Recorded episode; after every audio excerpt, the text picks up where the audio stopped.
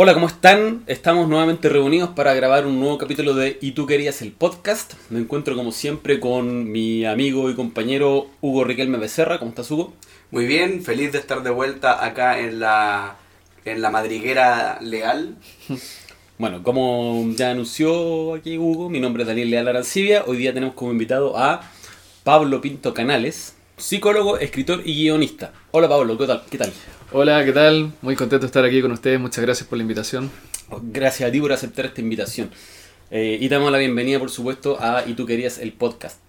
Eh, haciendo un resumen eh, de lo que se trata esto, nosotros vamos a conversar largo y tendido con Pablo ah, respecto a su vida como creativo, a sus intereses, como, como- tanto literarios como en otros ámbitos de la creatividad y las expresiones culturales, eh, de sus trabajos, de sus proyectos y al final vamos a terminar con la lectura de su cuento que da respuesta a la pregunta ¿y tú querías si supieras que por un día no vas a fallar? Yo estuve durante la semana leyendo y escuchando entrevistas que le han hecho a, a Pablo solamente para poder rescatar las preguntas y hacerle las mismas preguntas. A ver si, a ver si, a ver si es consecuente y contesta lo mismo. así Claro. Como prueba psicológica. Claro, exacto. Y después Ahora, vamos a ver. esa es la ventaja que no tenemos de ser periodistas. Sí, Claro, podemos nosotros- preguntar. claro, tendríamos que hacer no se una entrevista preguntar. novedosa, pero aquí no es necesario. Eh, Pablo, cuéntanos, eh, primero que todo, ¿cuáles son tus, tus intereses literarios para ir contextualizando un poco? Sí. Lo mío es el horror. El horror. Sí, eh, creo que ya acepté eso. Ya. El horror y no el terror. Sí, me gusta más el horror porque siento que es más amplio que el terror. El terror creo que se ha reducido mucho en categoría y es eh, algo que, que aterroriza, no necesariamente horroriza. Creo que hay más cosas que horrorizan. Oye, y me, me- solamente para tomarme de, de- de- de tus recientes palabras, ¿cómo es eso de recién acepté lo del horror? Sí, lo que pasa es que eh, creo que por un tiempo, de- cuando hacía alguna actividad programada talleres, por ejemplo, o, o hablaba con otros escritores, siempre pensaba que mm, esto de ser escritor era como, ok, me dedico a la narrativa, o, o me defino entre el cuento y la novela, que, que por ahí estaba como la pugna. Pero ce- cerrarse un género siempre es un poco peligroso porque hay géneros que son difíciles de hacer avanzar. O sea, en el caso mío yo elegí cuento de horror y cuento de horror es el hermano menor de la novela y el hermano menor de la ciencia ficción. weón. Entonces me estoy metiendo en, en el espacio más pequeño, creo. Es finalmente el, el típico temor de encasillarse que tenemos los, los autores en general, no solo los Mm. escritores, así como decir, ah, tú eres escritor eh, de un subgénero. Claro, romance, ah, claro. escribí puro romance, Claro. escribí puras teleseries. y el, no día, sé. el día que tú salís de ahí, eh, te- crucifican. Mm. Entonces yo lo he visto, no sé, al menos en, en- en el ámbito de la música, que hay bandas que se han dedicado todo- toda la vida a tocar rock y salen con un disco pop y los hacen pelota. Claro, me ha pasado que por eso creo que hablo de horror y no de terror. Y, y el haberlo aceptado tiene que ver con eso, con decir, ok, me voy a transformar en un especialista en esto. Quiero que, y quiero que esto me permita ir formando un nombre y una carrera en esto. ¿Cachai? Porque ustedes obviamente lo saben, es difícil destacar en la escena literaria eh, y mientras más amplio es el, el ámbito donde uno decide desarrollarse, más difícil es eh, destacar. Igual, igual, igual, eh, valiente la decisión porque, como tal como decías, te metiste en el nicho del nicho. Sí. O sea, eh, si, ya- ya meterte en un nicho es, es complejo, eh, ir- irte como a una parte específica, un cuadradito chiquitito de ese nicho ya es, otra, es otro tema. Entonces igual se aplaude, ¿cachai? Y no, solo eso, sino que además asimiló la etiqueta, asimilaste un- tú mismo ponerte eh, dentro del catálogo. O sea, si yo voy, voy a buscar a Pablo Pinto en una librería, lo voy a encontrar acá, necesariamente. Sí, me me gustaría que eso pasara. Creo que me gustaría que eso pasara. Y, y por lo demás, eh, como he ido dando paso en el, en la- el tema audiovisual, me gustaría que fuera eh, esta película, este corto escrito por Pablo Pinto. O sea, que, que se identifique mi se nombre con el horror. Eh, creo que ¿Y- y cuál- eso es una aspiración, espero que no muy, ¿cómo se dice? Muy invidiosa, sino... No, pero es absolutamente legítima. exacto, sí, que hay, hay que esperar las cosas en grande, sí. Oye, y Pablo, ¿y cuándo, cuándo aceptaste este, eh, esta etiqueta? ¿Cuándo, cuándo fue así que despertaste? ¿O fue así como que despertaste y dijiste, eh, ¿sabéis qué? Estoy tranquilo con lo de horror.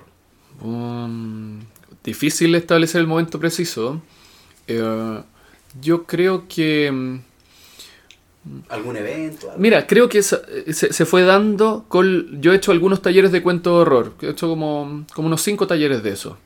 ¿Como tallerista? Como tallerista, claro. A alumnos eh, de diversas edades. He tenido grupos... Ha sido una cuestión muy entretenida porque he tenido... ponte tú, hice un embalmacé joven eh, que tenía puras niñas.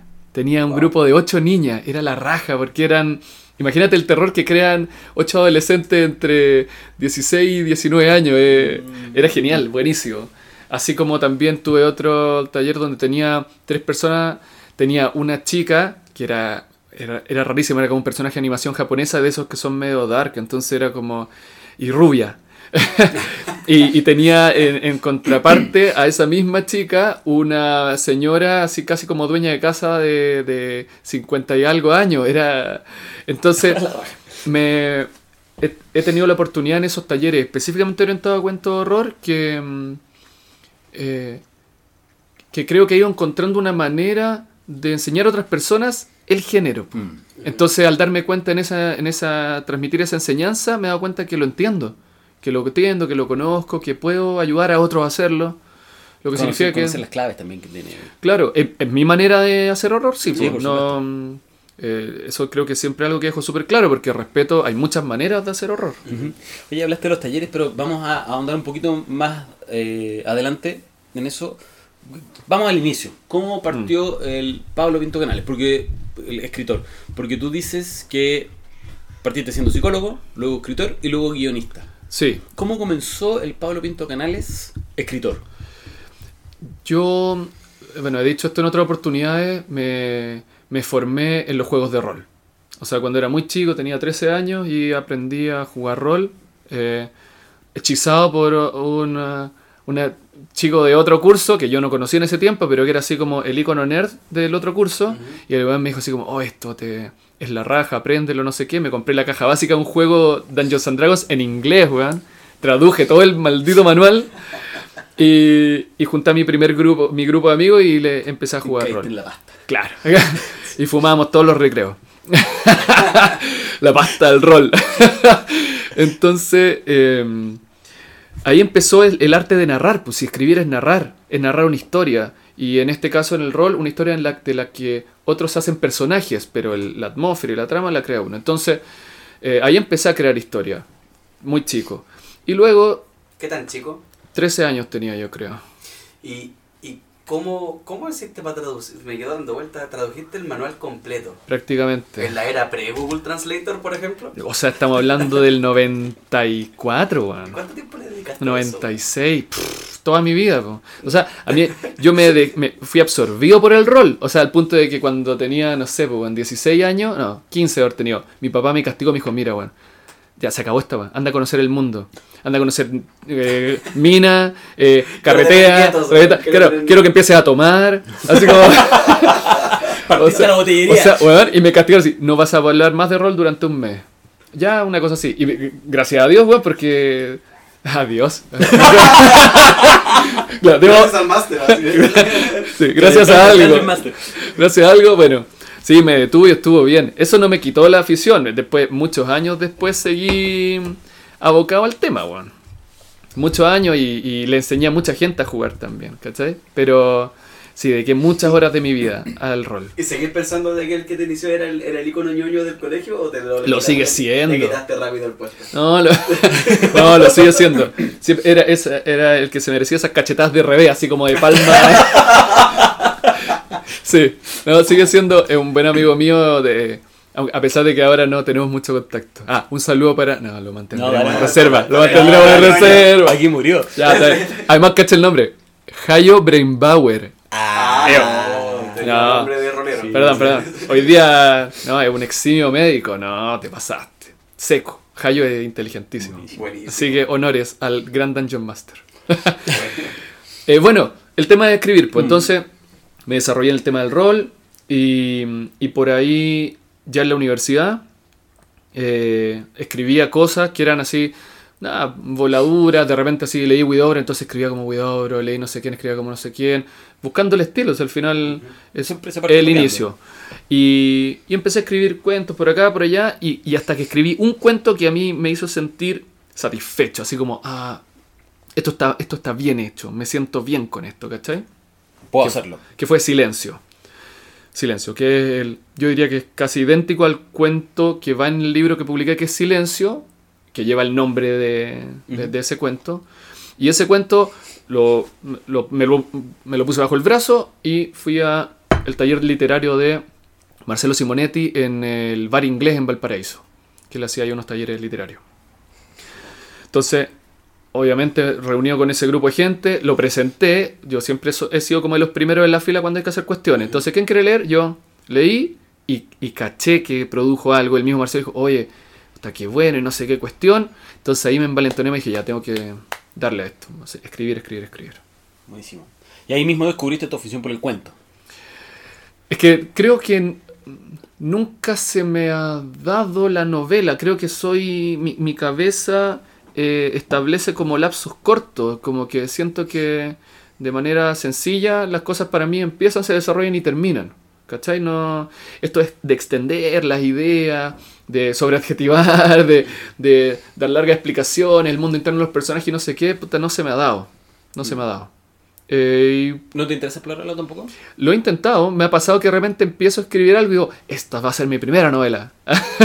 y después la... un gran cuento. y- Sí, y después la veo y llego hasta las 8 páginas, 12, que- no, a ver, 8 páginas y harto, 10 páginas, no sé, a todo rentar. Porque mm, me gusta cerrar la idea, po. me gusta contar pequeñas viñetas, creo que también puede ser una degeneración del cómic. No. Sí. Lector de cómic. Sí, mucho. Bueno, cuando más chico más, lo que pasa es que yo empecé dibujando, después me puse a escribir. Yo era el, el que dibujaba del curso, ¿hay cachado eso? El que hace Sí. la caricatura. Yo era el que dibujaba, sí, pues, entonces figuraba puta, en quinto básico, así como con una croquera de papel café, con, con lápices negros y blancos, dibujando a mis compañeros, haciéndoles retratos. Después haciendo el- la insignia del polerón del curso en cuarto medio, toda esa Ah, weá. ¿cachai? Yo era el que dibujaba. Eh, entonces, después me fui transformando en el que escribía y a medida que me fui transformando en el que escribía, fui soltando el dibujo. Pero Soltando, dejando de lado. dejando de lado. Ya, ya no podía escribirle a los compañeros. Claro. Hacerle biografías no autorizadas. sí, pues. Así que por eso me alejé. Las típicas cuestiones que aparecen en los anuarios.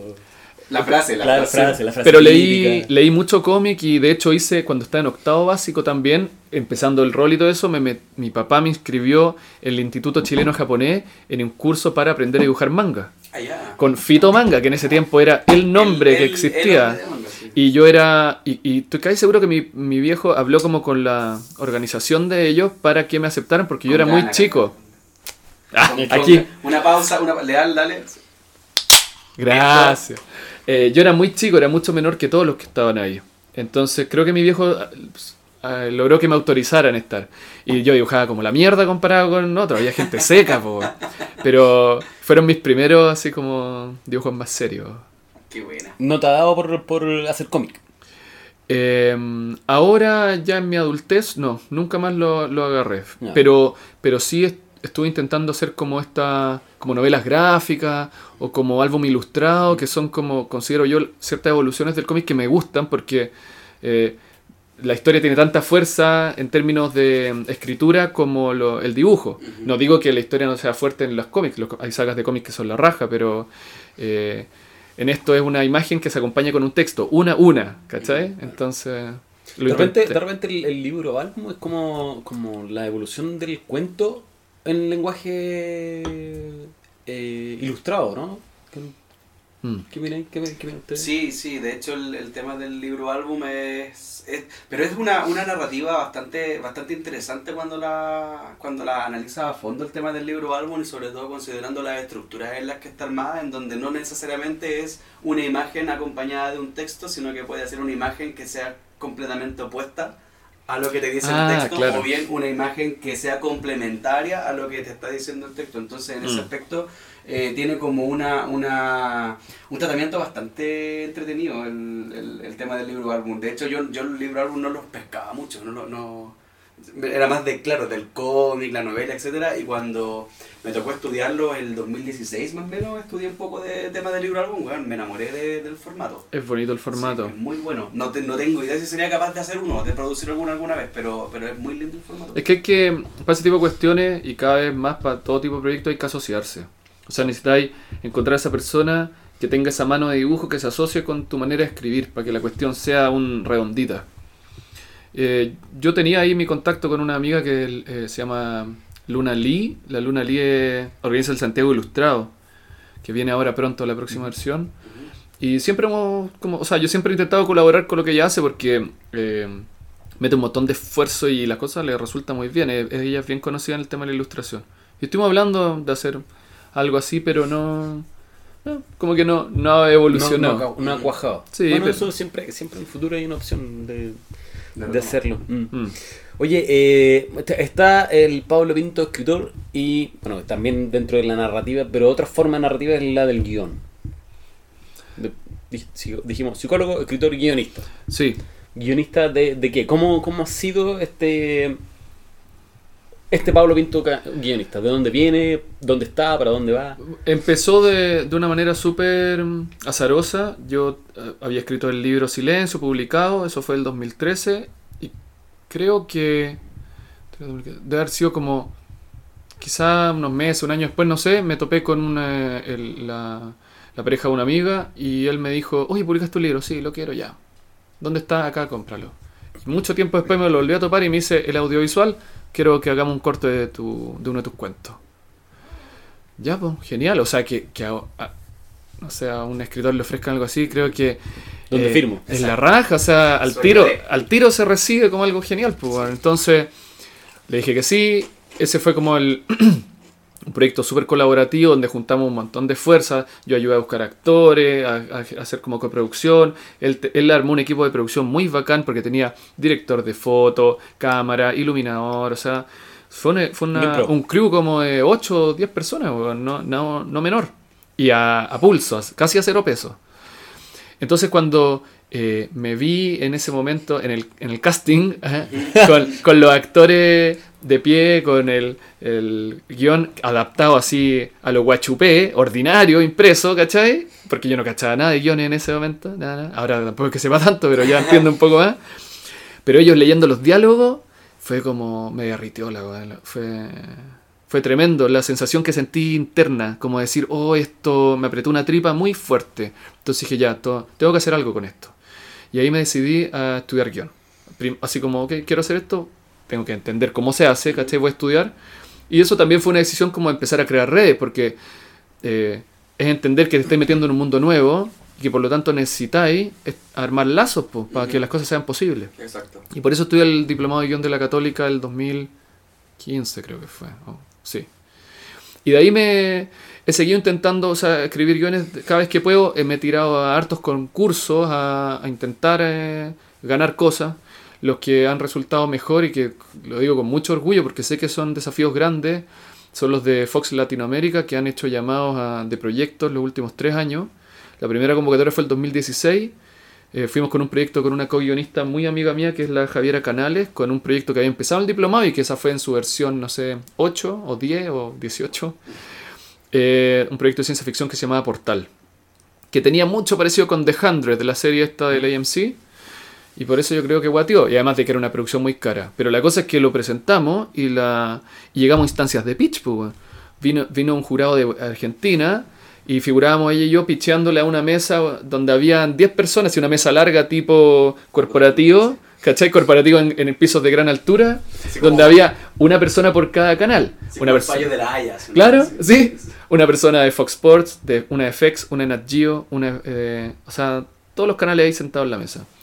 Y al haber llegado a esa instancia, yo sé que, que es importante, lo hablé con el compadre que nos informó que estábamos, en- eh, que habíamos llegado a pitch, que eran el 5% de los proyectos que se habían presentado. Bueno, O sea, O estoy sea, hablando había, había de... material ahí. Estoy hablando de, eh, no sé, pues 70 entre miles, era, muy, era una selección muy chiva.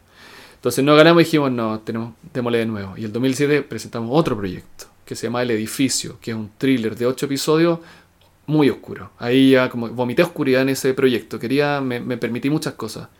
Y lo ¿Es co- más, más de horror que el anterior? Sí, es un thriller muy oscuro. Portal no tiene casi oscuridad para nada, es una sci-fi. Eh, y el edificio, ese thriller de 8 episodios, lo empecé a escribir con la Javi, pero la Javi estaba agarrando otras cosas, entonces lo soltó y lo continué con un co-guionista que se llama Book Lungulov, que es un chico que conocí a través de otras personas, un chico trans. Y quedó un proyecto muy bacán. Y también lo fuimos a pichear y fue la raja porque dijeron, anda, oye, Pablo estuvo el año pasado acá y fue como, oh, de nuevo aquí. Entonces fue como...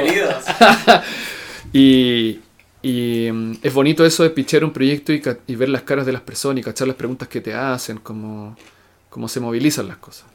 Entonces sigo buscando eso, sigo buscando escribir un proyecto. Yo el edificio lo había soltado porque pensé que no tenía mucho afán comercial. Afortunadamente nos conocimos hace muy poco con Javier Atrich, que es un director de horror nacional bacán, que tiene una película que se llama Huecufe.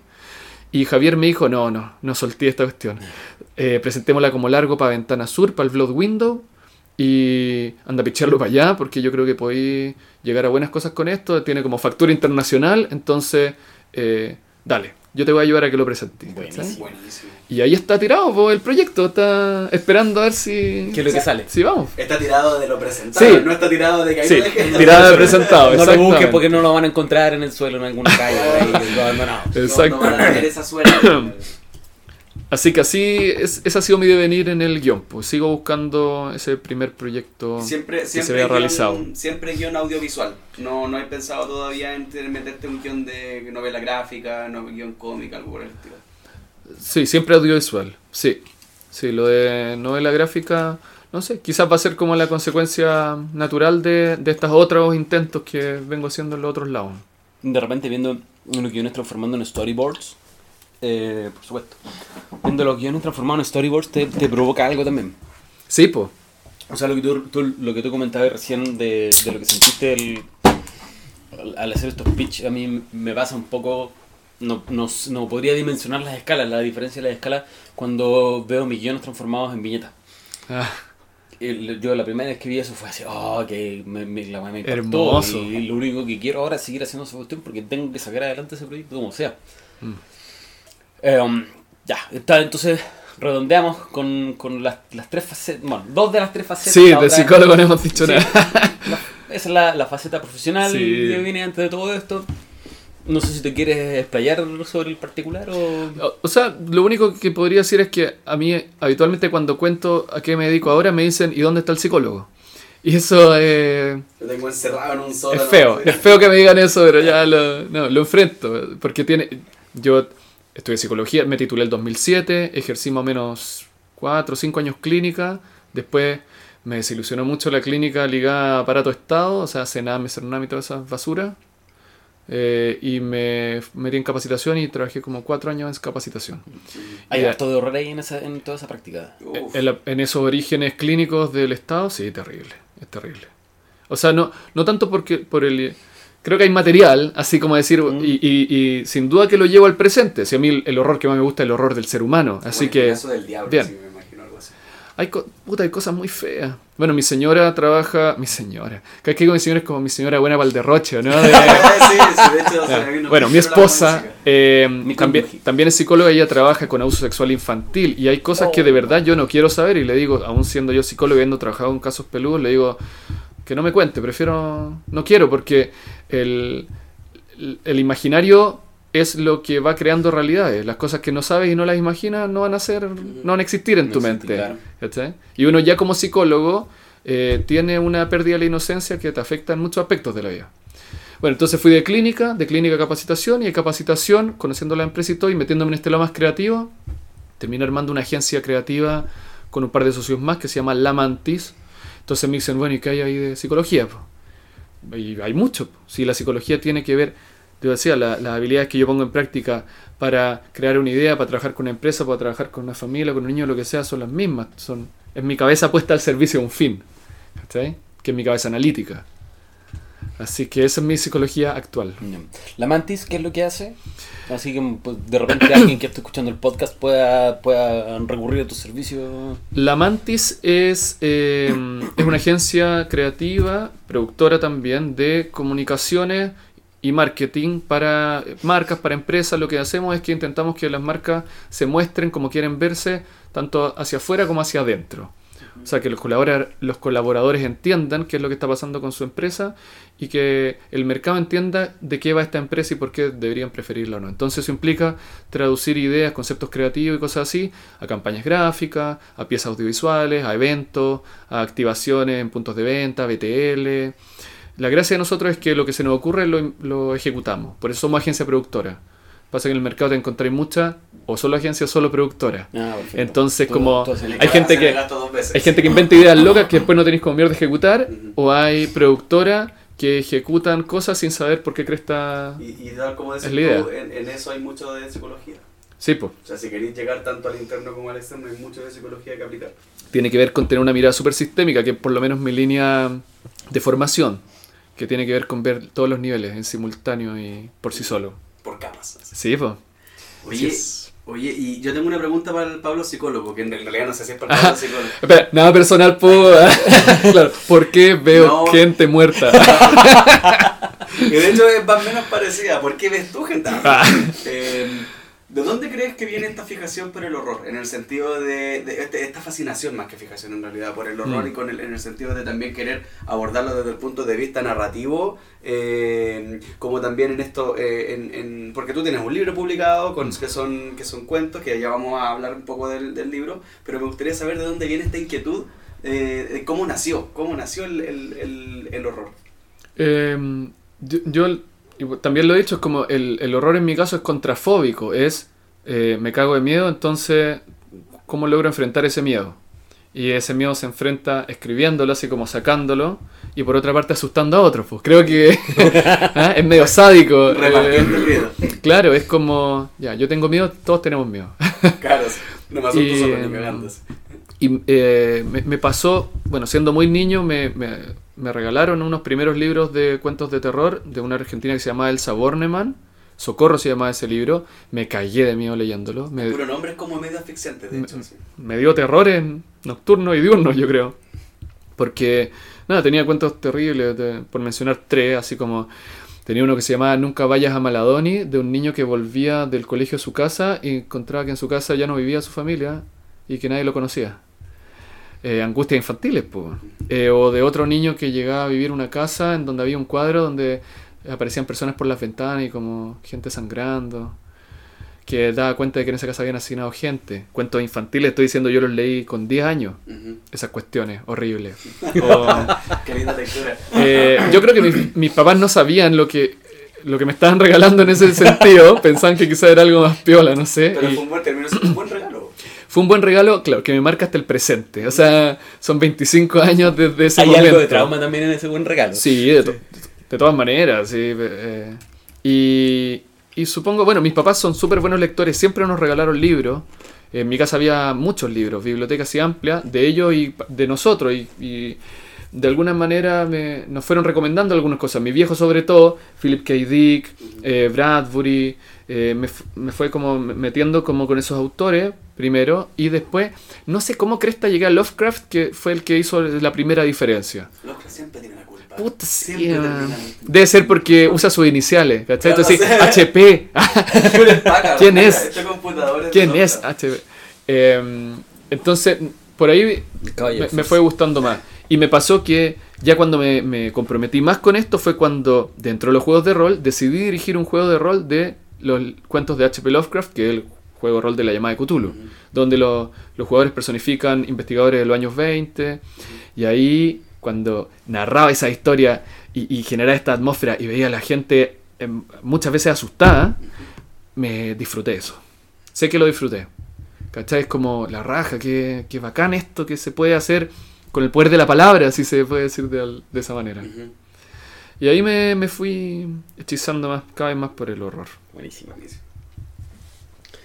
Oye, como ya hemos mencionado en un par de oportunidades, eh, Pablo publicó un libro hace algunos años que se llama El Silencio.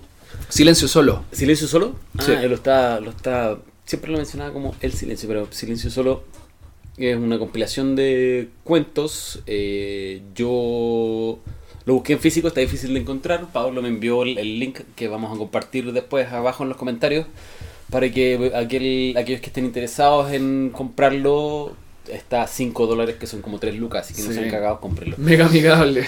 Eh, yo no, no lo he terminado, no lo he alcanzado a terminar de leer, pero leí dos cuentos que, que realmente me dejaron así, ah, ¿qué- ¿de qué está hablando este loco? ¿Qué es?".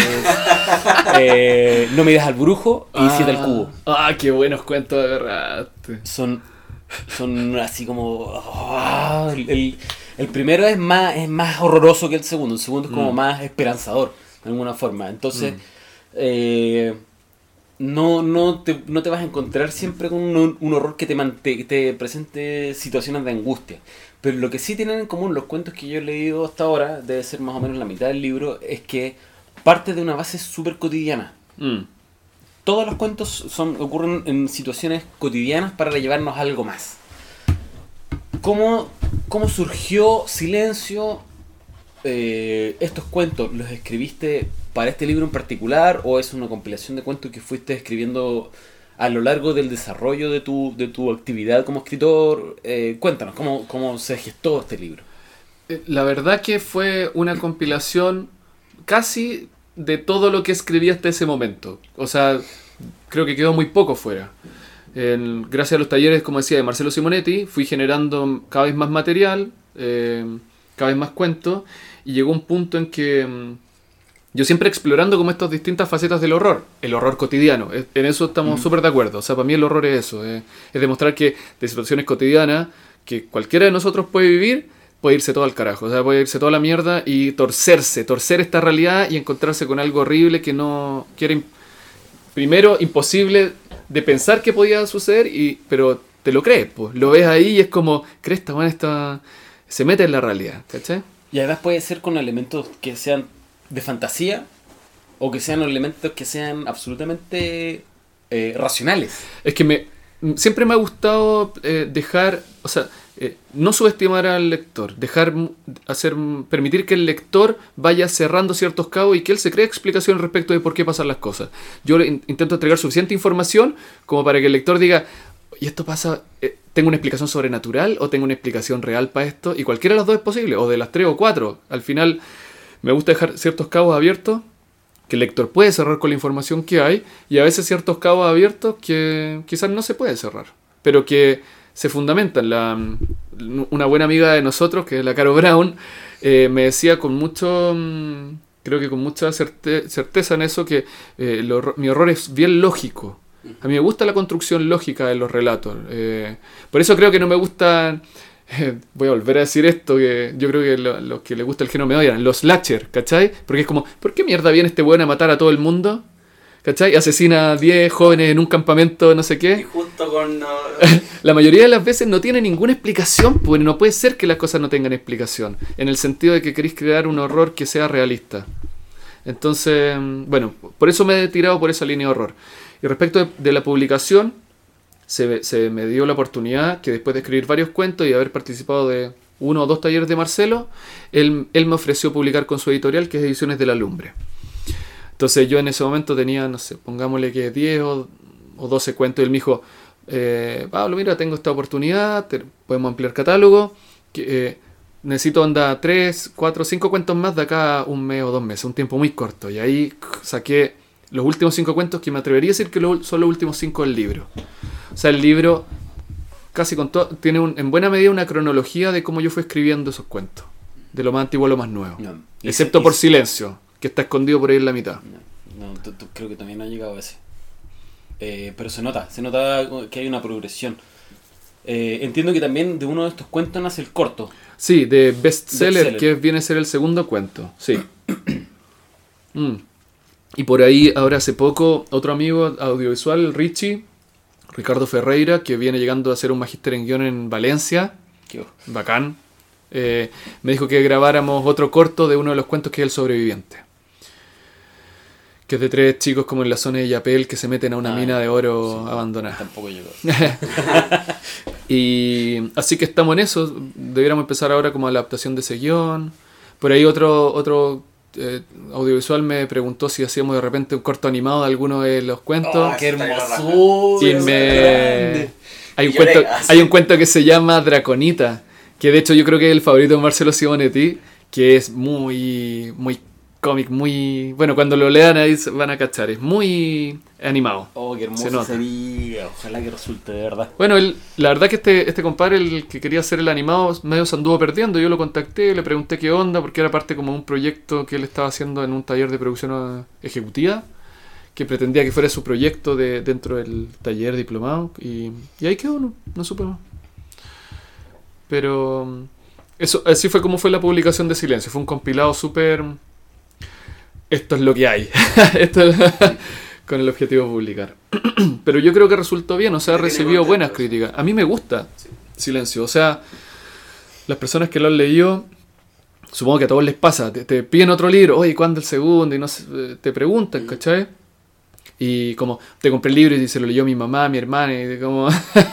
Y eso te dibuja la sonrisa en la se, cara. sí, pues se extiende. Y, mm, pero ha sido difícil la publicación del segundo libro. ¿Ha sido difícil porque no lo has podido, no has podido trabajar en él o ha sido difícil porque está listo y no, no, no ha aparecido Mira, la, la casa editorial? con Lo el- tuve, lo tuve listo hace como dos años, yo creo. Yo lo consideraba listo, 15 cuentos, igual que el primero. Y también, así como en el abanico del horror, que porque para mí el horror es eso, como que tiene muchas manifestaciones. Entonces lo presenté por acá, por allá. Primero hoy uno los tira a las grandes, ¿no? Así como, oye, Random House, ah, Claro. cacha, cáchate esta. Mira lo que te estáis perdiendo. Y, y en- por- conseguí contactos como de, de editores de, la, de, esos, de esas distintas editoriales. Algunos me leyeron, otros no. Y en general las respuestas eran buenas. Digo, está bueno, me gusta, no sé qué, pero tenemos este otro proyecto, bla, bla. Después de que reboté en eso, me fui a algunas independientes que pensé que podían ser. La independiente es más jodido porque si tienen proyectos comprometidos, no tenéis por dónde porque las lucas son muy pocas. Entonces, después de rotar por acá, por allá, lo presenté a fondos con otra editorial, que algunos puntos abajo y fue como, no, o sea, es que algo pasa Ah, con este libro porque no puede ser que rebote tanto, ¿cachai? Entonces lo traje con un editor, le pagué a un editor, así como directamente, para que me ayudara a corregirlo. Y, mm, y él me orientó harto respecto de qué cuentos rescatar, como decir, mira, ¿sabes qué? Dejemos un poco esto del abanico del horror, enfócate en un tipo de horror, onda, saca estos cuentos que de repente la, la- la historia oculta se hace media evidente, quédate con estos que están mejor construidos, eh, cinco cuentos, no sé, creo, cinco o siete, escribe nuevos cuentos, ¿cachai? Postula un fondo de creación para alimentar este libro, y después, si, si te ganas el fondo de creación, más el tiempo que dedicar en generar nuevos cuentos, seguramente este libro, mucho más mejor orquestado, va a ser más atractivo para un editorial. Entonces, estoy en ese momento, estoy en el momento en que depuré mis cuentos, eh, postulé al fondo de creación, y estoy intentando crear eh, nuevos cuentos. Rearmarlo finalmente. Sí, sí. Igual me pasa que, que, eh, mi, mi escritura ha ido mutando un poco porque me he ido abriendo como a, a ciertas escrituras que son distintas de lo que yo venía haciendo. Eh, porque también yo quería salirme un poco de... Yo soy de una escuela bien clásica eh, respecto del giro. El giro es como esto va por un lado, el lector cree que va por un lado, después el lector cree que va a haber un cambio y es como no, no es B, es C. Ah, mira, es doble sorpresa, ¿cachai? Me gustaba eso, pero abusé mucho eso, está en todos mis cuentos. De hecho, yo te iba, a preguntar un- algo relacionado con eso. O sea, el, el cuento, como dices tú, tiene esta, la, la, la gran ventaja de que podéis presentar muchos escenarios eh, y podéis armar, eh, construir rápidamente muchos eh, abanicos de, de terror. Mm. Pero también tiene el riesgo de que al ser muchos, normalmente, o una de dos, o te empiezas a repetir, o se empieza a gastar la fórmula, o empiezas a caer en el cliché. Mm. Entonces, la, ¿cómo, ¿cómo manejáis eso tú? ¿Cómo, cómo lo, lo, lo lográis no, alejarte de esos baches? Eh, bueno, creo que tiene que ver con esto que he estado haciendo ahora, que es leer más literatura, harta literatura contemporánea. Estoy intentando agarrar como cómo están escribiendo algunos autores el último tiempo.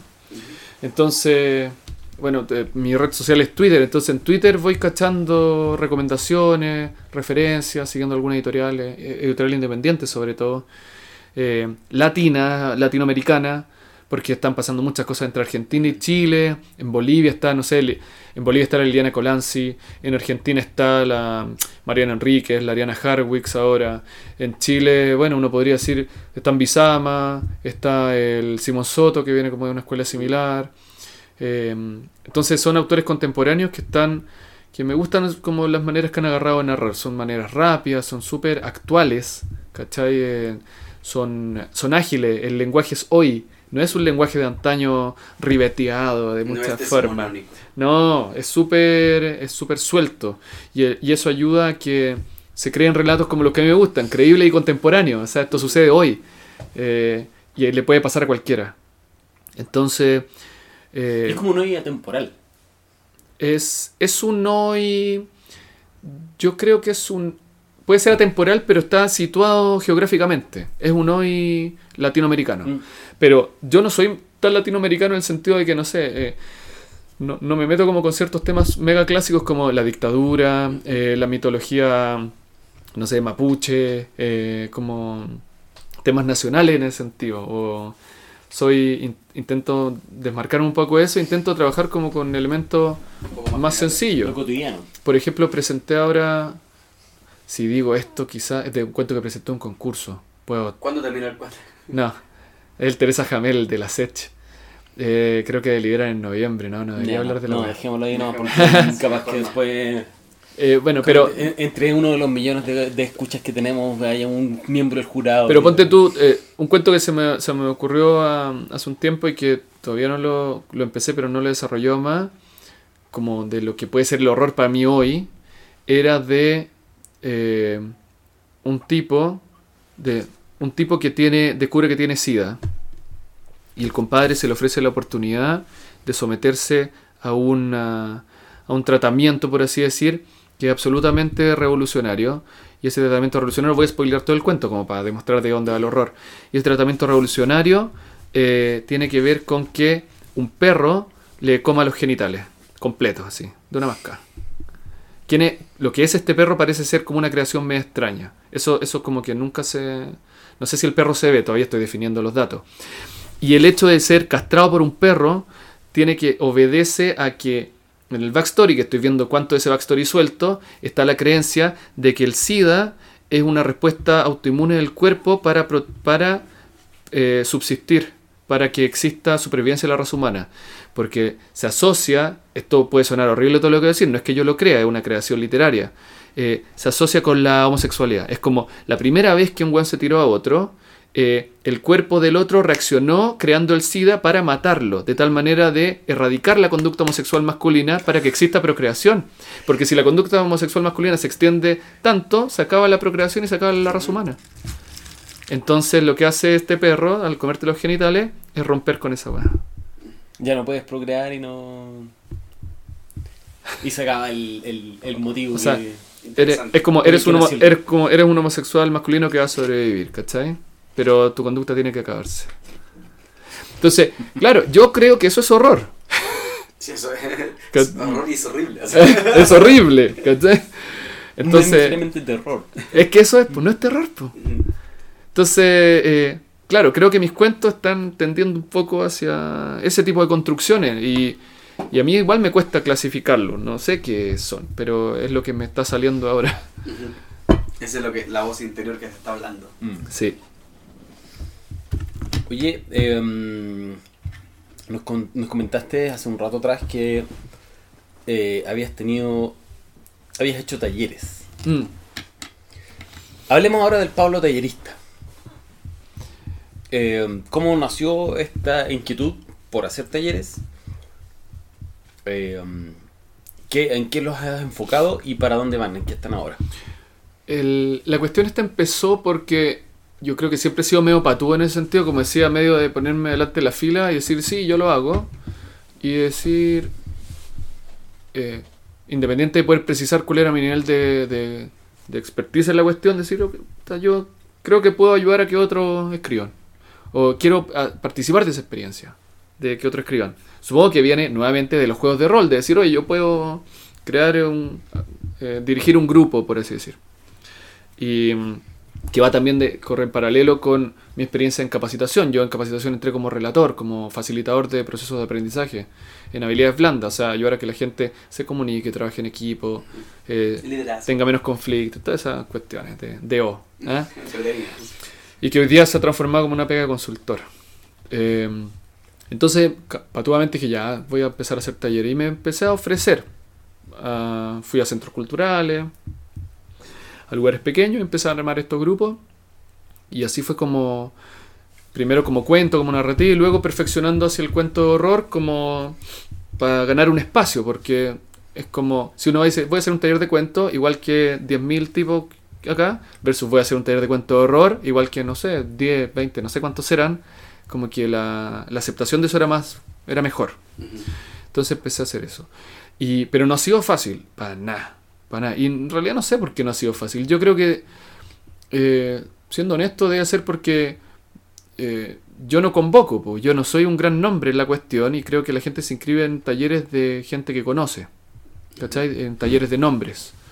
Entonces, siendo muy sincero, me pasó que ejecuté, o sea, como decía, llevo como cinco talleres ejecutados, tenía programados dos talleres más en esto entre agosto y octubre ahora, y no logré convocar la cantidad mínima de personas para empezar. po. En un lado convoqué dos y necesitaba cuatro, en otro lado convoqué cuatro y necesitaba seis. Pau. Entonces, como. No, no lo logré nomás, ¿cachai? Eh, Pero adoptar la estrategia de poner así como en el, en el cartel, decir como taller de cuentos de horror. Jorge Holguín, no dicta este taller. no sé, una cosa por el estilo. Sí. Todo vale, ¿o no? Puta, yo creo, yo creo que en este momento. Nada, me falta nombre, pues, no, no convoco, pero no me. Intento no achacarme con esa cuestión, como No, que. con el tiempo. lo acepto, pero no quita que lo vaya a seguir intentando. Siento que me alata como por esas personas que se quedan sin la oportunidad de desarrollar lo que quieren desarrollar, porque si se inscriben en algo así y están dispuestos a pagar lo, lo que porque cuesta, quieren- quieren- es porque quieren, pues, ¿cachai? Claro. Entonces eso también plantea como el eterno, la eterna duda o desafío de decir cuánto gusta el horror en Chile, porque tenéis muchas, o sea, los cines, las películas de horror creo que tienen la- una de las mayores eh, renova- como ciclo de renovación que hay en el cine. Cada piensa en el cine, siempre hay una película de Sí, horror, siempre. siempre, Siempre. ¿cachai? Pero a pesar de eso, el, el terror como que dicen que no convoca lo suficiente. Por lo Claro, es tanto- que al- tal vez es más fácil consumirlo que crearlo. Puede ir por ahí también. Mm. O sea, De hecho, me preguntaron en una en uno de estos talleres si era de como de apreciación de horror o de escritura, porque había algunas personas que preguntaban y como que no se animaban a la escritura, pero sí a la apreciación. Yo no me considero un buen muy docto como para hablar así de el horror gótico de Poe. Yo algo cacho, he estudiado un poco y, y- y creo interpretar bien a estos referentes, pero no, no me considero un sabio que pueda enseñar respecto de horror en ese sentido. Yo lo que sé un poco interpretar, pero sobre todo escribir y a- ayudar a que la gente escriba. Entonces intento enfocarme en eso, en, en ayudar a que la gente escriba. Eh, ya saben, con la próxima vez que vean un taller impartido por Pablo Pinto sobre cuento de horror, inscríbanse sin temor porque... O con mucho temor. Con mucho horror. Pero no temor al rechazo, sino que temor al, su- a los resultados, a la parte oscura que van a sacar de su interior con estos textos que van a nacer de esos talleres. Así que quedan convocados a la próxima. ¿Dónde, dónde los haces principalmente? Mira, el hecho, eh, como te digo, en centros culturales, es más chico, más grande, tuve uno en Puerta Chueca, en Valparaíso, yo vivo en Viña. Así Eh, te iba a preguntar, Santiago Regiones. ¿verdad? Sí, de lo, siempre me muevo entre los dos lados igual. pues, O sea, en Puerta Chueca, otro hice en Balmacerte Joven en Viña también, o sea, en Valparaíso. Estos que intentamos fueron en Centro Cultural Los Piñones, en, en Troquel, que es de la Fundación La Fuente. O sea, en realidad, están en hartos lados. Igual mi, mi intención ahora era quizás acercarme más a algunas universidades e intentar linkearlo con universidades, con instancias como académicas o, o colegios Ujú. como en ámbitos que están más, ¿cómo se diría? Como más constituidos, po. donde no se requiere que se arme un grupo de ceros, sino que hay un, Ya hay público. hay un pool, claro, hay un pool de Claro. mil personas de los cuales el Hay 1% se interesará. Po. Sí. Eh, ¿Estamos en la conversa? ¿Alguna pregunta adicional? Eh, no que se me ocurra ahora, después por último se la mando por WhatsApp y ustedes no la van a poder escuchar, pero. Era una mierda. sí, pero. Pero lo importante es no dejar ninguna pregunta en la, en la palestra. Oye, el que procedamos entonces a lo que nos convoca. Parece que eso de a lo que nos convoca se, se ha transformado un poco en un cliché mío. Sí, es como, es como el, el momento en el que deberían empezar a sonar los redobles de tambores y todo eso. Sí, pero Podríamos eso- poner una, una cortina musical, en vez de poner a lo que nos convoca, poner así como una cortina musical que diga, oh, eso es sonido de cuento. Es solemne, es que Sí. el- el- la que nos convoca es solemne. Sí, sí, en realidad. Pero es que también es el momento más. más... es un momento solemne. Es el momento por el cual ustedes, eh, amigos eh, Claro. están aquí. o sea, Han, han esperado durante casi una hora Sí, es verdad. hablar. Es verdad. Bueno, a nosotros dos Casa de Pescado, Pablo Pinto, hablar acerca, acerca de su trabajo. Es como Eh. que ha sido como uno de los más coherentes que hemos tenido en, en, en, en, en este día, por lo menos, porque tú leas al. ah, No, estoy, estoy divagando, no me pesquen. Así de coherente estoy, weón. así. Claro, dij- dijiste así el más coherente y lo hiciste mierda de incoherencia, ¿no? Ahí, ahí se fue todo el carajo. Es que era para ponerme al, al- al nivel así. Claro, para, volver a, lo que era el otro capítulo. Claro. Bueno, a lo que nos convoca. Ese es como un ponte serio, weón. No, pero no es necesidad de ponerse serio. Si en realidad aquí lo que queremos es pasarlo bien, conocernos entre nosotros, conocer a la gente que se dedica a, a crear historias, a contar historias A lo que se dedican a asustar, también, a horrorizar. a horrorizar. que no es pega fácil, por cierto. No, es difícil. Sí. O sea, de difícil. partida, a- eh, aceptar que estás haciendo esto es porque tú sientes que con tus textos vas a horrorizar al lector. Sí, sí, tengo intención de horrorizar. Absolutamente. Y, y cuando escribo me intento meterme en eso, así como eh, cuando es- estoy escribiendo y siento que me están pasando cosas a nivel como emocional y físico, siento que está funcionando. Buenísimo. Que me ha pasado, hay ciertos cuentos La como taquicardia, donde se activa más. Por ejemplo, cu- cuando escribí Silencio, se activó. Y cuando escribí, escribí un, un cuento que se llama La Reina y las Ratas, cuando escribí ese dije, ya, este es el caballo de batalla del segundo libro. Que creo que ya no está. Que uno de los que se fueron. Sí, creo que uno de los que se fueron porque no calzaba como con esta... Como con la línea. para Como- tener- como para con la línea de este segundo, claro, o No, sea- es que, no es que el cuento quede desechado, sino que puede encontrar su lugar también más adelante. Pero me pasó eso, que sentí esa, eso visceral de sentir, tengo otro silencio entre manos, así como... Esa fue mi sensación. Qué buena. Es esa cosa que te pasa en la guata cuando estás escribiendo Mm. algo que de verdad tú sentís que le va a provocar algo La al- señal, al- a la, la persona señal. que te lea. Sí, Sí. Y, y cuando pasa eso es la raja, es bacán. sí, es la raja. Sí. Mm. A mí, a mí me pasa que, que, claro, eh, en, el, en, en silencio he podido encontrar horror, pero también he podido encontrar sorpresa. Más que horrorizarme, me sorprendo. Eh, cosas que pasan y me dejan así como, uy, ¿de dónde lo sacó? Ah, Sí, me, me gusta ¿Cómo? eso. No lo vi sí. Claro, no, lo vi no lo vi venir, venir. claro. Sí. Que es un recurso, a, a mí, a mí me gusta usarlo también, pero yo soy más, más- o sea, yo escribo cuentos, pero soy más novelista, entonces estar siempre buscando el, el, el, el giro de tuerca, el twist plot, eh, agota igual. Sí, sí yo, y yo creo que al lector igual la gota, porque ya si se abusa, deja de ser lo, el giro inesperado, pues Claro, se transforma en el giro esperado. Claro, ¿en aunque no te sorprenda. ¿En qué momento ¿En qué momento lo tiras? Exactamente. Sí, yo para salirme un poco de eso, le- me propuse leer a Carver, que es el maestro de lo contrario. Es como, Carver dice, voy a contar una historia nomás. Y te narra un pedacito de realidad. Y tú decís, y aquí termina esta weá. y, Es como, pe- pero son... te voy a dar el final que estás esperando desde la primera Pero línea. son pedazos tan exquisitos, weón, tan bien construidos en donde tú puedes palpar esos personajes y sus vidas que, que quise aprender de eso. po. Lo leí con ese objetivo. Bueno, hace poco de hecho estaba, estaba hablando con un amigo que lleva años trabajando en cuentos porque le pedí algunos consejos. Yo soy pésimo para armar cuentos. No, siempre me ha, me ha resultado más fácil eh, narrar el largo. O sea, hasta mi nombre necesito como dos páginas para poder escribirlo. Pero el- en el caso del... Que del- tiene el ego muy inflado, Rick, en vez de- Es que, es que ocupo Arial 48. una cosa así. es que el, el- No, pero el- yo le, pregunté, le pedí algunos consejos, porque me decía que en estricto rigor, eh, como que la escuela clásica del cuento era que no es importante el final, sino que la atmósfera que. Es eso que pierdes cuando lo terminaste. O sea, la atmósfera que creaste, que creaste antes de llegar al final Mm. es tan importante o a la vez, o a veces más importante que el final mismo. Sí, concuerdo. Sí, y lograr esa atmósfera no te la hace cualquiera. No. Y eso es lo que tienen los cuentos de silencio. Tienen atmósfera, todos. No, hasta ahora no hay ninguno que me diga, no, no le creo. Sí, yo Y- creo que el, el desafío es que hay que ser rápido, po.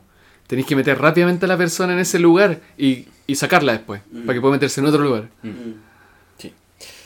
Viste, no conseguimos dispersarnos. Ahora sí, lo que nos convoca. A lo que vinimos, esa va a ser la nueva frase. A lo que vinimos. Pablo Pinto Canales. La ¿Vale, pregunta. Eh, buena pregunta. Sí, yo Sí, damos aquí estoy bien. No. Sí, sí, sí. ¿Sí? ¿Alcanza a leer? Lo que nos convoca. Pablo Pinto Canales. Y tú querías, si supieras que por un día no vas a fallar. Aseguraría un contrato millonario. Vamos entonces. Golpean a la puerta de Carlos Martínez, presidente de Fox Networks Group Latinoamérica. Golpean con apuro.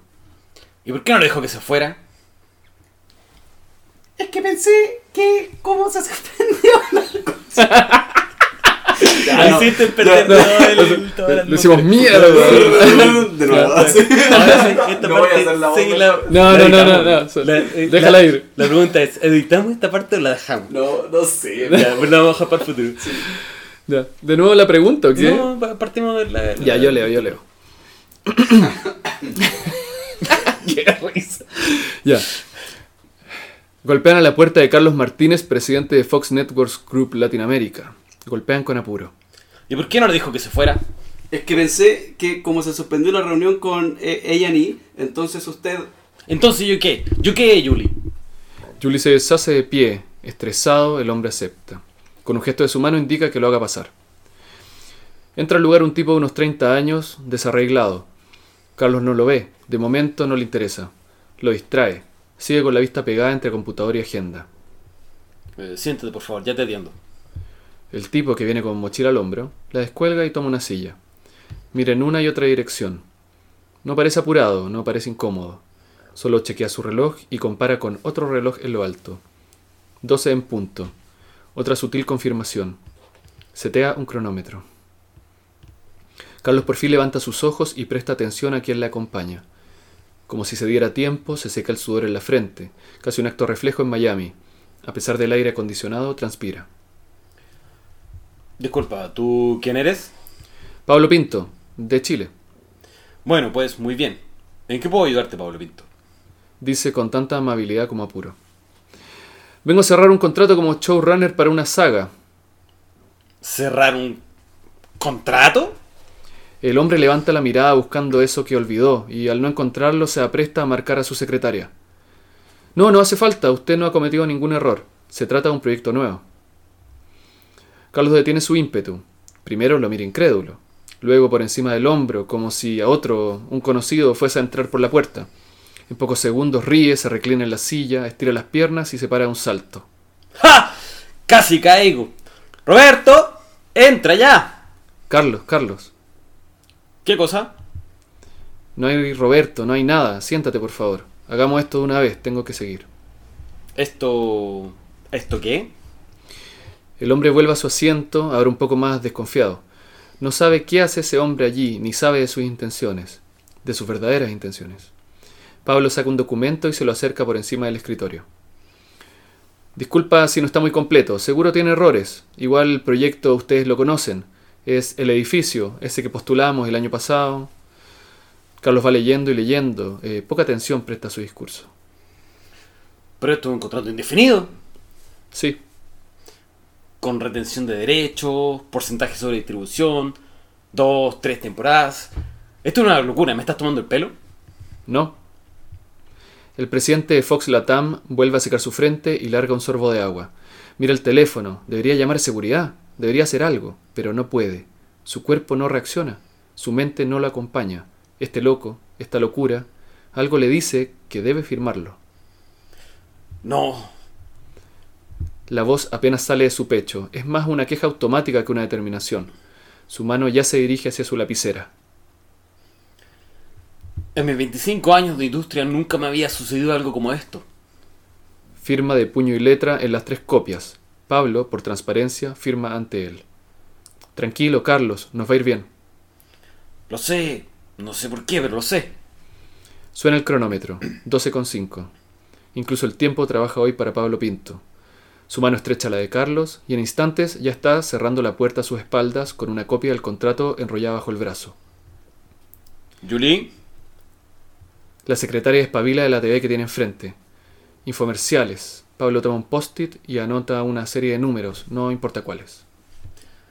No, este soy yo. No sé a qué juega aquí en Miami, pero apuéstale a estos hoy. Escúchame bien. Hoy mismo. Mañana será tarde.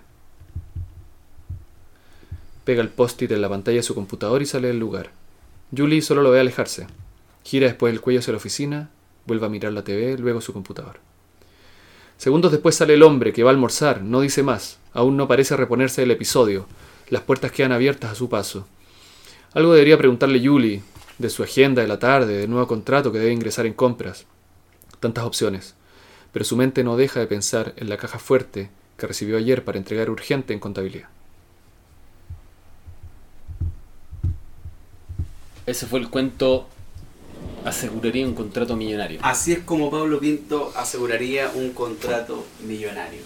Con Fox, ni más ni menos. Sí. Ya nos conocemos. Sí, claro. Ya nos vimos el año pasado. y el antepasado.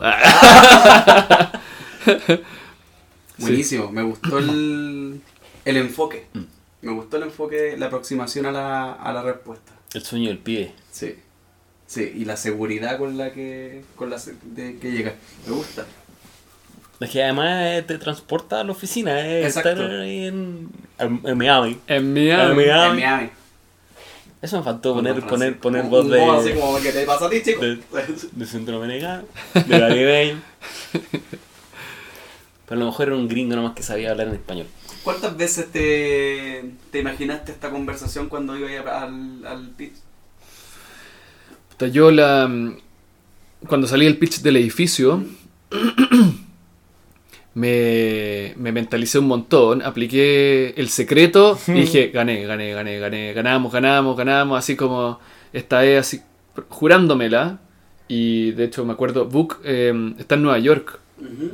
Eh, como les decía, él es, es seco, Book es seco, está, tiene un proyecto postulado a Sundance, se va a Sundance una semana a un laboratorio de guiones. Es muy bueno lo que hace y, y lo llamé así por WhatsApp a Nueva York, así como, o le mandé un audio WhatsApp eh, y fue como, bueno, nos fue la raja, ganamos, porque fui a pichar solo, pues él estaba lejos. Ganamos, bueno, bacano. y, y me fui repitiendo eso durante meses, pues, hasta que se supiera el resultado. Bueno, no ganamos.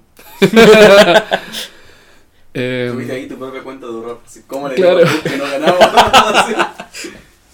Pero en ese momento eh, me, me propuse creerlo para darle fuerza a la idea, pues así como si es que eso, si es que, si es que esto que yo creo sobre esto influye, entonces le voy a dar para que le suceda.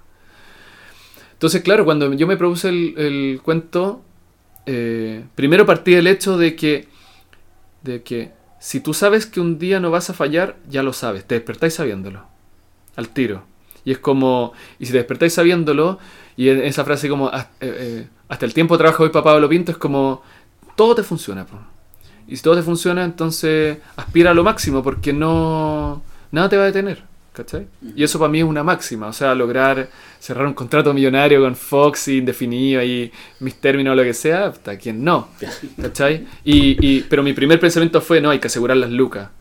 Al tiro jugar un premio. Mm. No quiero que esto sea nunca más un problema, ¿cachai? No quiero que la plata sea nunca más un problema. Y lo segundo es otro. Pero, eh, ¿qué cuesta ayudar a alguien que lo necesita? ¿Cachai? Eh, ahí tenéis unos números. Súper bueno. Buenísimo. Súper bueno. Buenísimo. Eso nos da cuenta un poco del estilo de, de Pablo Pinto. Tal vez no con un cuento de, de horror, sino que un. Algo que, algo que a lo que todos aspiramos finalmente. De, de Sí, tener pero, un- pero un- está súper interesante la perspectiva. Sí, absolutamente. O sea, es súper personal, eh, está basado en una experiencia propia y en algo que de verdad te hace sentido. Mm. Que es finalmente lo que buscamos con, con los relatos de Y tú querías. Eh, mm, ha estado buena la conversa. Sí, está buena. Es movida. Sí. ¿Te gustó estar acá, Pablo? Sí, mucho, mucho. por- nada, eh, ¿Tú crees que te va a decir al aire no? no Claro. no? Es que si me dice que no, lo borro, pues da lo mismo. Así de fácil. sí, súper agradable la conversa, muy ¿cómo se dice? natural y eh, bien llevada por ustedes dos. Se agradece eh, la invitación y, y siento que hay como un, un genuino interés de, por generar espacios para los que nos hacemos llamar escritores, con lo difícil que es decirse uno mismo, soy, un soy escritor. Cuesta, cuesta ¿ah? asumir ese etiqueta. cuesta Sí, y, y ustedes lo están haciendo con esto y siento que el desafío que están proponiendo es un desafío muy choro porque mm, eh, te interpela, te obliga a situarte con este elemento autobiográfico, ¿cachai? La pregunta es una pregunta fuerte, o sea, em, que, que cuesta tomarla y asumirla, porque es una... Yo creo que si uno la acepta, lo que se escribe es una respuesta honesta, ¿cachai? Es como, esta es mi... Es una aspiración que nace desde algo súper em, real. Algo personal. Algo Sí, que es algo está tu foro- personal. está en tu foro interno, tu foro íntimo. Sí, es verdad. Así que me, me gustó el ejercicio, muy entretenido, me encantan los pies forzados por lo demás. Ah, Bacán. Así que muy contento, muchísimas gracias. Bacán. No, gracias a ti por venir. Eh, ha sido realmente grato tenerte acá, eh, conversando con nosotros. Ha sido muy grato leer tus textos. Eh, voy a seguir haciéndolo. Voy a esperar que salga ese, ese segundo libro. De hecho, Aurea, te tenemos uno. Sí, no es chiste, es como. ¿Qué están esperando, cabros? Vamos sacando el contrato. Ah, sí. Oye, a, a propósito de Aurea, ¿leíste el cuento de Pablo en el Chile, en Zombies Chile? Ah, de veras, pues. No, no, tengo tiene, un cuento bien, bien, bien interesante igual. Sí, pues estuvimos ahí de compañeros de antología con Hugo. Exacto, una vuelta de tuerca bien entretenida a, lo- a los zombies. Sí, Ah, mira, no sabía que estaba Pablo Sí, ahí. sí, sí, no, no, lo tenía. no tengo todo el mundo, que son un montón de autores. sí, pues, Sí. es verdad. La verdad es que a mí lo- después de la segunda temporada de Walking Dead los zombies como que dejaron de interesarme. Nunca me interesaron mucho en realidad, pero ahí como que... Yo la, yo la serie la seguí con, con, con eh, ansias hasta la que se acabó la temporada de, de la cárcel. Después de eso fue como que ya me dieron lo mismo. ¿no? es que se volvieron locos. O sea, ya no saben cómo largarla. Ni siquiera llegué. Sí. Yo tengo una, una- solamente pocas breves palabras antes de que Don Daniel adelante. cierre. eh, unas breves palabras nomás. Para, o sea, le pido unas breves palabras a, a Pablo Pinto aprovechando su, su experiencia y su expertise en, en- en horror. Y eh, en el mundo audiovisual también. En pocas palabras, ¿qué te parecen las últimas, las películas de terror gringas de los últimos cinco años? Hay películas que, mm, que me han impactado harto y que me han gustado un montón. Como otras que siento que mm, se dan un poco vueltas sobre lo mismo porque hay un cine comercial de horror ya que está establecido y, y que alimenta a un público que lo quiere. O sea, tení un Conjuro 1 que luego sigue con Conjuro 2, Anabel 1, Anabel 2 y La Monja, que ya me, me hace vomitar, encuentro que ya... Pero hay gente que la va a ir a ver, ¿cachai? Pero el Conjuro 1 me encanta, encuentro que está muy bien. O sea, ahí el problema es querer seguir ganando plata y ganarla. Y, y la y la derivada. Eh, ¿qué, ¿Qué opináis del recurso del cine de horror de asustarte con la música en El, vez de con el jump scare, el jump weá es scare como- es fome, pues no es la manera, ¿cachai? No, o sea, no es la manera. Para mí, eh, la construcción de las tramas que se hace, cómo se sostiene la tensión, cómo se, se hacen pics de, de eh, cómo esa tensión explota pero no libera, o sea, lo que hace que explota pero acumula más, es como que va teniendo una escalada de tensión. Eh, eso lo encuentro genial y creo que funciona con varias películas. O sea, la última que gringa, además de otras que no lo son y que son muy buenas, la última gringa, Hereditary, que El legado del diablo, horrible traducción, pero eh, me encantó, me encantó, la encontré genial y me, y me enganchó por completo la trama y siento que van soltando muy lentamente información y aún así con esa información que van soltando lentamente tuve que después googlear a un compadre que hacía un análisis de la película y entendí más cosas. Porque es exquisita, está llena de detalles, es muy compleja, weón, es muy compleja. Y puedes aceptar esa trama que te ofrece, pero si te metís en cada uno de los detalles, puta, es un, es un manjar. Buenísimo. Muy bien. Ahí están las respuestas finales a las preguntas de mi amigo Hugo Riquelme. Eh, Pablo, para ir cerrando, te pedimos que, al igual como tú aceptaste un desafío, motives a otro a otra persona que se dedica como nosotros a contar historias a venir a respondernos. Y tú querías si supieras que por un día no vas a fallar. Bien, entonces mi desafío es para Jorge Yacomán. Bien, ya sabemos quién va a ser nuestro próximo. eh, nuestra próxima víctima de Y tú Sí. querías. Está bueno pensarlo como víctima, tiene Sí. un poco que ver con este ambiente de, de- de- de De horror que nos, que nos, que nos motiva, Vamos Pablo. por ti. Sí. Buenísimo. Vamos a estar esperando con ansias la, la próxima respuesta. Eh, hasta aquí ha quedado la, la vara bastante alta, así que esperamos que mm, seguir manteniéndola así. Más que por nosotros, por las personas que nos escuchan. Claro, no, es por, Y- no es por ponerle presión, chiquillos. No, nada. no. Ah, una, una, una, un comentario que me, que me llegó así como aporte a y tú querías es, ¿en qué, está, qué, qué estás leyendo ahora? Eh, me compré los dos libros de la editorial Elefante, que es el de Ariana Harwicks, Mátate Amor, que me encantó. Eh, y ahora estoy intentando leer eh, uno que se llama Way Wait, de, otra autora que en este momento no la recuerdo porque lo estoy empezando. Tengo mm, un libro iniciado que es como Antología del Relato Fantástico, que son como dos millones de páginas, tipo Biblia, que es difícil de leer, no me gustan los libros tan pesados. Eh, estoy, mm, bueno, además de leer viendo muchas series, no sé si va al caso, pero eh, sí, eso también me toma harto tiempo. Y otro libro que tengo ahí en cabecera es uno de sábado que, mm, que me pasó un amigo que me dijo, oye, lo que tú escribís se parece mucho a sábado y yo en realidad no conozco tanto sábado. Así que se lo acepté, que es de Héroes y Tumba. Como para acercarte un poco a ese Sí, comparación, porque ¿no? tenía ver, una, ¿dónde una construcción como de ficción sobre realidad que parece que se parece como a ciertas cosas que como yo cuento y podría ampliar ese universo. Esos son los libros que tengo ahí en el no velador porque no tengo velador. En el piso, al lado de la- De hecho, la los libros son el velador. bueno, Pablo, te, eh, te agradecemos muchísimo haber aceptado esta propuesta, estar aquí con nosotros conversando de- durante esta, este rato. Ha sido muy agradable.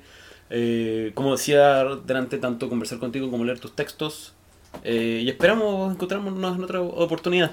Así sea, que los proyectos nos reúnan y las letras nos enaltezcan. Qué, qué buena frase. Esa es como Grandísimo. frase para dedicatoria de libros. Sí, viste, aprende. bueno, entonces nos están escuchando en un próximo capítulo y tú querías. Eh, dejamos hasta aquí. Hugo, ¿alguna palabra para cerrar? No, solamente reiterar los agradecimientos a Pablo por la buena onda, por la conversa sincera y por eh, darnos una eh, su visión por lo menos de lo que es el, el, el, el horror y cómo, cómo en- en- enseñarnos cómo lo aborda. Así que eh, gracias Pablo. Muchas gracias a ustedes. Esperamos sus comentarios. Nos están escuchando en una nueva oportunidad. Chao. Chao.